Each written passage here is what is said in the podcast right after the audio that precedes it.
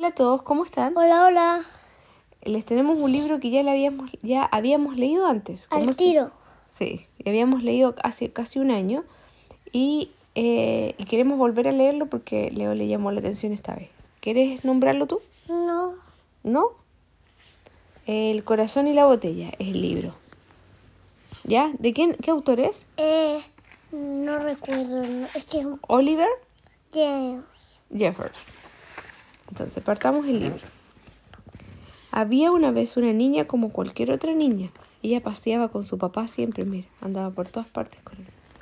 Tenía llena la cabeza de curiosidad por las maravillas del mundo, ¿viste? Y compartía con su papá en el sillón, le contaba historias sobre el universo, cuentos, le, le expli- le explicaba de ciencia, de los planetas, de muchas cosas.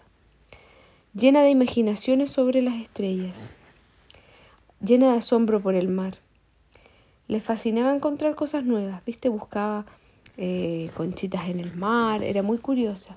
Dibujaba, hacía ballenas, hasta que un día encontró un sillón vacío. ¿Quién, quién dejó de estar en ese sillón? El papá. El papá se fue. ¿Por qué? ¿A Se- dónde? Al cielo. No sabe. Entonces se sintió insegura y pensó que debía poner su corazón a salvo, al menos por un tiempo. Así que lo metió en una botella y se, y se la colgó en el cuello. Con esto las cosas parecieron mejorar al principio, pero la verdad es que ya nada era igual. Se olvidó de las estrellas y ya no se fijaba en el mar. Ya no tenía curiosidad por las maravillas del mundo y no prestaba mucha atención a nada, excepto a lo pesada e incómoda que se había vuelto la botella pero al menos su corazón estaba a salvo, eso pensaba. Nunca se le habría ocurrido qué hacer si no hubiera encontrado una pequeña que to- todavía sí tenía mucha curiosidad por el mundo. Mira, ella pre- le preguntaba si habían eh, elefantes nadando en el mar. No hay. No, pero ella no sabía, era muy chiquitita. Antes hubiera sabido responder a la pequeña, pero ahora no sabía cómo responderle ¿Por qué? porque no sabía, ella guardaba, ya no tenía curiosidad en el mundo, había guardado su corazón. Y en ese preciso momento decidió sacarlo en la botella, pero no sabía cómo hacerlo, ya no se acordaba. Nada funcionaba. Ella trató con todas las herramientas, mira, con un taladro, con un, con un serrucho, todo de romperla, pero no se podía. Se ¿Por subió a un muro gigante y la tiraba y la tiraba, pero esta rebotaba y rebotaba. Justo hacia el mar, la pequeña que todavía sentía curiosidad por el mundo tuvo una gran idea y resultó.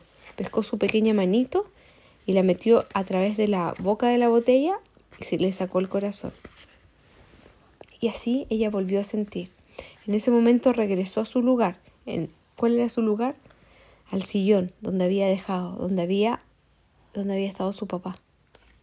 Porque tenía mucha pena. Y en ese momento se sintió en ese sillón vacío y sintió que ya no era tan vacío, porque ¿sabes qué? Se acordó de todas las cosas que el papá le había enseñado. ¿Cómo es? Ta- El papá se sintió mucho, se sentó, se, perdón, se sentó con ella muchas veces ahí y le explicaba sobre el universo, mira, sobre las ballenas, las constelaciones, los elefantes, sobre el cuerpo humano, sobre mm, El mar. el mar, sobre el fuego, las ballenas, ¿qué más? Uh, un montón de cosas le explicaba. Entonces empezó a acordarse todo lo que había aprendido de su papá. ¿Y sabes lo que entendió? No. Hay un monje tibetano que se llama es ¿Qué es eso? un monje. ¿Te, te acuerdas que yo te dije que yo un día era budista? ¿Qué budista? ¿Te acuerdas que yo te dije que yo creía en Buda? Buda. Buda. ¿Te acuerdas de Buda cuando yo te enseñaba de Buda? Ah, me contaste un cuento. ¿Sí? ¿Te acuerdas que te hablaba de Buda? Sí. Que medita y todas esas cosas. Ya. Existe. Sí, Es una persona.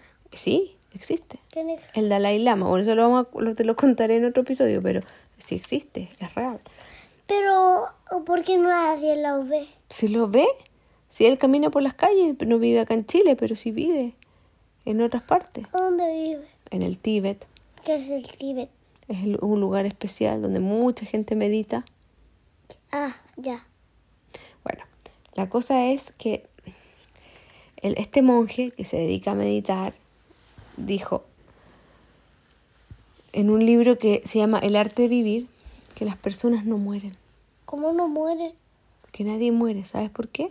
Porque, por ejemplo, cuando se fue mi tata al cielo, yo tuve mucha pena, tú sabes por eso, mucho tiempo. pero yo al final cuando, cuando leí el libro de él entendí que las personas no se mueren. ¿Sabes por qué? Porque yo soy el tata. ¿Sabes por qué? Porque Pero- muchas veces digo cosas que él decía. Por ejemplo, te decía, Yo haces trámites como él. hago trámites como él. Eh, ¿qué, qué más te decía? Mm. Eh, tienes una boca y dos orejas. El flojo trabaja. El flojo trabaja doble y todas esas cosas que él me decía. Entonces yo las repito y las repito. Entonces él nunca va a morir. ¿Sabes por qué? Porque ahora yo te las estoy diciendo a ti. ¿Viste? Entonces, después tú se las vas a decir a tus hijos. Entonces, ¿mueren sus cosas? No. No lo voy a ver nunca más. No lo voy a poder tocar. Pero todas sus palabras y sus enseñanzas están en mí y ahora en ti. ¿Viste? Así Y que, cuando yo llegué, ahí te, arregl- al- ahí te arreglaste. Y colorín colorado. Acaba. Esperamos les haya gustado y esperamos tenerle después otros cuentos más. Tenemos más cuentos que no hemos leído. Tenemos que revisar, hay varios. Eso, esperamos les Eh, el guste. principito. El principito es muy difícil para leerlo, pero vamos a ver qué podemos hacer. Eso, esperamos les haya gustado el cuento. Nos vemos. Chao, chao, chao.